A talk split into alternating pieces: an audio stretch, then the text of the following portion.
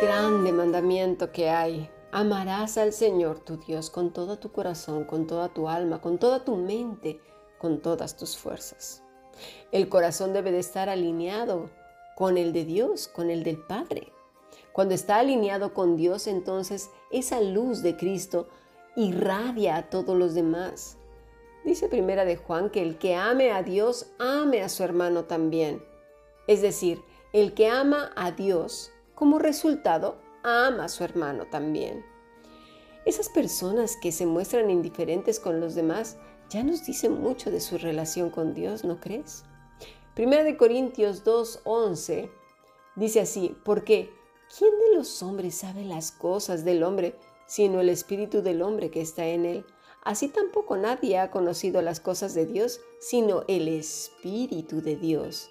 Y si tenemos el espíritu de Dios, conocemos a Dios, mis estimados. Teniendo todo esto en cuenta, podríamos tener una actitud así. ¿Qué me mueve o qué me motiva realmente a orar? ¿Es acaso, Padre, una actitud religiosa?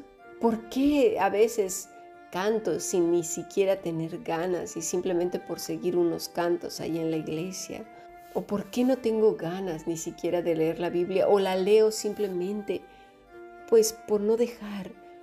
¿Por qué mi relación contigo es a veces tan fría y tan distante, pero a su vez con los demás intento hacerme parecer como que soy amable y además con unos sí, con otros no.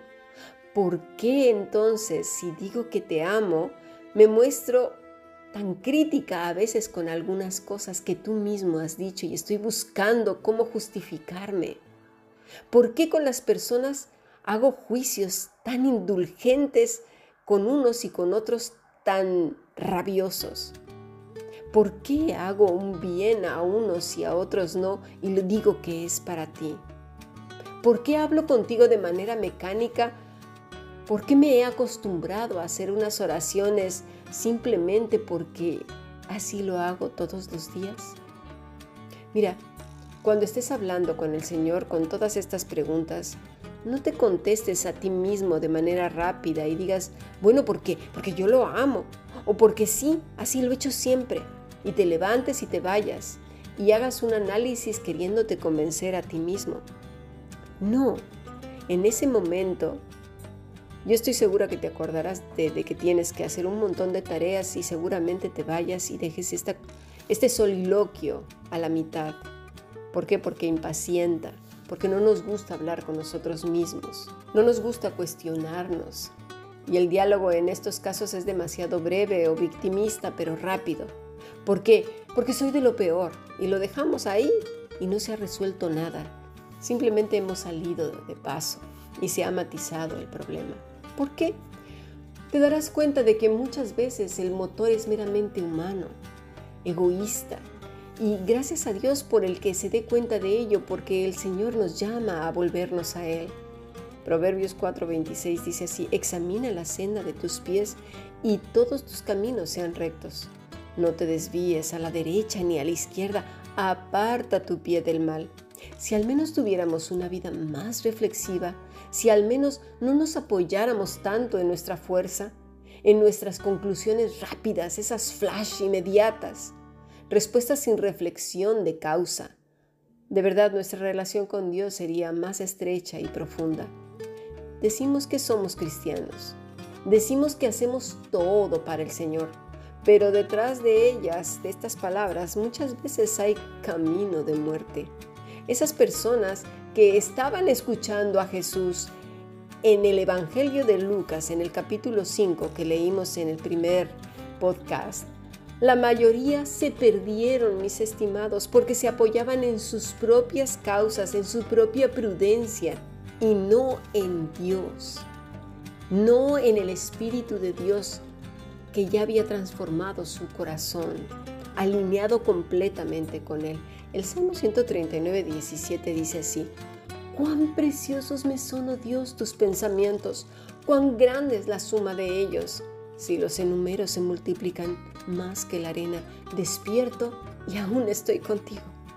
Dice, preciosos, yacar, apreciar, estima, estimar, hacer, precio, precioso, valioso, muy apreciado, considerar precioso, que la totalidad de ellos, como si fuera una montaña enorme. Al ser esto una realidad, una verdadera realidad en la vida de un creyente, pues ¿qué hace entonces? Renueva su mente, porque sabe que si se deja llevar por esa mente no transformada, por esos 60.200 o 70.000 pensamientos, se va a corromper. Fíjate, haz una, una estadística de tus pensamientos. Al final de la noche, di en qué gasté mis pensamientos. En angustiarme, en preocuparme, en, ay, ¿qué va a pasar? En elucubrar. ¿En qué los gastaste? ¿En qué gastaste esos pensamientos, ese tiempo que no volverá jamás? Es como un agua preciosa y maravillosa que tiras en la tierra. Ya no la vas a poder recuperar. Se fue. ¿En qué gastamos los pensamientos? Dice Pablo a los filipenses en el, capítulo 4, 7, y la paz de Dios, que sobrepasa todo entendimiento, guardará vuestros corazones y vuestros pensamientos en Cristo Jesús. En Cristo Jesús, en Cristo Jesús. Pero esto a los que verdaderamente lo son, ¿eh? No lo que vemos en, que nos está diciendo el Señor en Apocalipsis 13, ¿eh? los que dicen que son, que llevan mi nombre, que se dicen cristianos, pero que están muertos aquellos cuyo pensamiento es desordenado, caótico, loco, alocado, triste, atormentado, enfadado, iracundo, resentido. No. Lo que sobrepasa su entendimiento, ¿sabes qué son? Son un montón de problemas, elucubraciones, temores, enfados, iras, resentimientos, miedos, terrores, angustias, preocupaciones y una serie de etcéteras tremendo. La paz de Dios es con los hijos de Dios. Apocalipsis 3, 2 dice, sé vigilante y afirma las cosas que están por morir, porque no he hallado tus obras perfectas delante de Dios. Acuérdate pues de lo que has recibido y oído, y guárdalo y arrepiéntete, pues si no velas, vendré sobre ti como ladrón y no sabrás a qué hora vendré sobre ti. Velar otra vez, vigila, acuérdate Vela, dice el Señor. Observa en contraste con Filipenses 4:8. Por lo demás, hermanos, todo lo que es verdadero, todo lo honesto, todo lo justo, todo lo puro, todo lo amable, todo lo que es de buen nombre, si hay virtud alguna, si algo digno de alabanza, mira, en esto pensad. Lo que aprendisteis y recibisteis y oísteis y visteis en mí, esto haced y el Dios de paz estará con vosotros. Otra vez dice, lo que aprendisteis y recibisteis y oísteis y visteis. Lo mismo que dice el Señor, lo que has recibido y oído, y guárdalo y arrepiéntete. La pregunta es, ¿qué has recibido? Pues mira, el Evangelio, a Cristo, la buena doctrina, el pan de vida, el agua de vida eterna, la palabra buena, el bálsamo para tu alma y pensamiento. ¿Qué has oído? La voz de Dios cada vez que abres la escritura, el perdón del Rey, la reconciliación por medio de nuestro Señor Jesucristo, el llamado al arrepentimiento y a enderezar nuestros caminos, a escuchar, a velar, a pedir perdón, a acordarnos, a guardar su palabra, a arrepentirnos. Lo que hemos recibido, lo que hemos oído, lo que hemos visto, a permanecer en Cristo. Estos son los vivos, a vivir caminando con Dios todo, ¿verdad? Lo que nos reste de vida. Dice así, he oído, he sabido de ti, dice el Señor, he ido, lo vimos esta mañana, percibir, reconocer, saber, entender. Esta palabra da a entender plenitud de conocimiento. El Señor tiene plenitud de conocimiento de quiénes somos tú y yo y cómo podemos falsear nuestra relación con Él, como lo hicieron esos religiosos que estaban ahí escuchando. Es urgente que nos demos cuenta. Mira, muchos se sienten orgullosos de los años que tienen de conocer el Evangelio y para vergüenza de ellos el Señor dice desde su santo cielo, estáis muertos. Hebreos 5.11 dice, acerca de esto tenemos mucho que decir y difícil de explicar por cuanto os habéis hecho tardos para oír, porque debiendo ser ya maestros después de tanto tiempo tenéis necesidad de que se os vuelva a enseñar cuáles son los primeros rudimentos de las palabras de Dios y habéis llegado a ser tales que tenéis necesidad de leche y, no de alimento sólido. Y todo aquel que participa de la leche es inexperto en la palabra de justicia porque es niño, pero el alimento sólido es para los que han alcanzado madurez para los que, por el uso de los sentidos ejercitados en el discernimiento del bien y el mal. Vamos a ver qué es lo que dice. Tardos. La palabra es nosdros, perezoso, necio, tardo, tonto, estúpido, indolente, aragán, torpe, lento para entender, relativo a ser lento, pues para aprender. Se está refiriendo a aquellos que se sienten los que lo saben todo y no saben nada. Dice, para oír, escuchar, entender, obedecer. Porque no solo es escuchar y escuchar cosas, sino que es una escucha obediente que transforma, que se va pareciendo más y más y más y más a Cristo porque muchos presumen de conocer, tienen diplomas, certificaciones, que ya tienen las bibliotecas más inmensas de toda la historia de la humanidad, de la Tierra y planetas, si es que hay bibliotecas en planetas, si no se las inventan. Y para vergüenza de ellos, el libro más precioso de la historia de la humanidad no es carne en sus propias vidas. Por tanto, tienen necesidad de leche y la niegan con su propia arrogancia porque son niños, no han aprendido nada. Pablo aquí no usa la palabra niños en un sentido despectivo, no, no, no, sino que si tomamos bien el contexto, ya les dijo perezosos, necios, tardos, tontos, estúpidos, indolentes, haraganes, torpes, lentos para entender, relativos a ser lentos para aprender. Entonces, cuando dice niños, se refiere a inmaduros por la dureza de sus corazones, porque la palabra no es una realidad en sus vidas. Neipíos, un creyente inmaduro a propósito, están muertos como dice el Señor en Apocalipsis 3. Hebreos 15:14 dice, pero el alimento sólido es para los que han alcanzado madurez, para los que por el uso tienen los sentidos ejercitados en el discernimiento del bien y el mal. Pero el alimento sólido entonces es para los que han alcanzado ¿qué? La madurez. ¿Quiénes? Pues aquellos como Enoch, como Noé, como aquella gran nube de testigos, ¿verdad? Que nos habla Hebreos 11, que son justos en Cristo, perfectos en santidad, que caminan con Dios porque Cristo es ese camino, porque son los pámpanos apegados a la vid verdadera.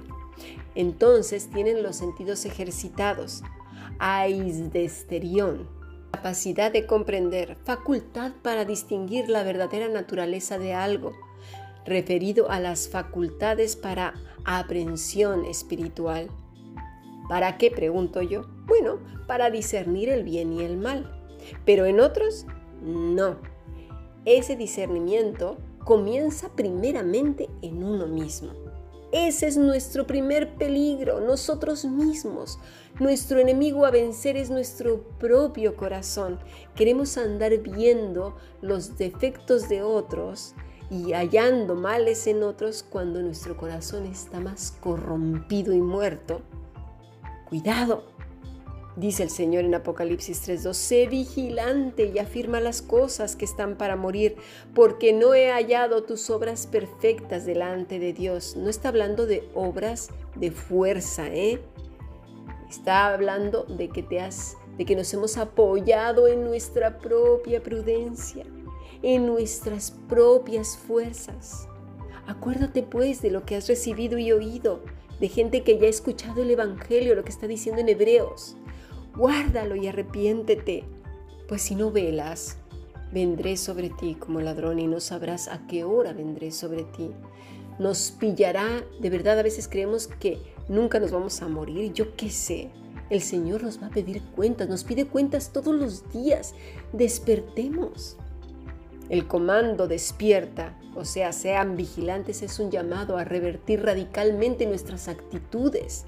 La congregación cristiana debe ser alertada de la gravedad de la situación.